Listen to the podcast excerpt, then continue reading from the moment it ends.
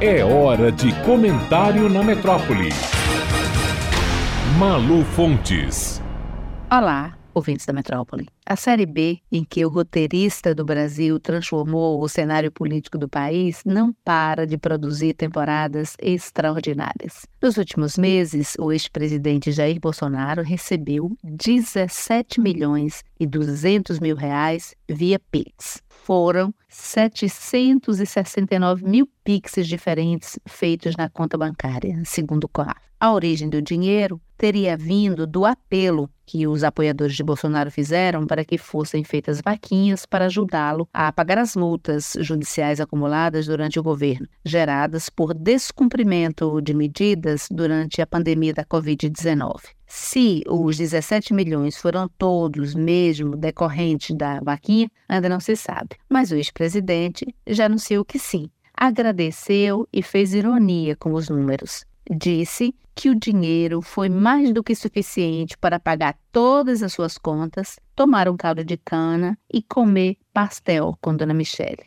A história ainda deve render. Novos episódios surgirão e, diante da movimentação atípica e do valor, dizem os tributaristas entrevistados na televisão que na próxima declaração do imposto de renda, Bolsonaro vai ter que declarar cada centavo desta quantia com o CPF de cada um dos doadores. Aparece gente que depositou pouquíssimos reais e quem depositou 5 mil, 10 mil e 20 mil reais, o valor maior encontrado. Os nomes dos doadores mais generosos já circulam na imprensa. O COAF sempre vasculha movimentações tidas como atípicas mas os apoiadores do ex-presidente se queixam de perseguição, invasão e quebra de sigilo. No fluxo dos PIX, que resultaram em mais de 17 milhões, veio um turbilhão de informações e operações financeiras, como transferências para o ex-ajudante de ordens, Mauro Cid,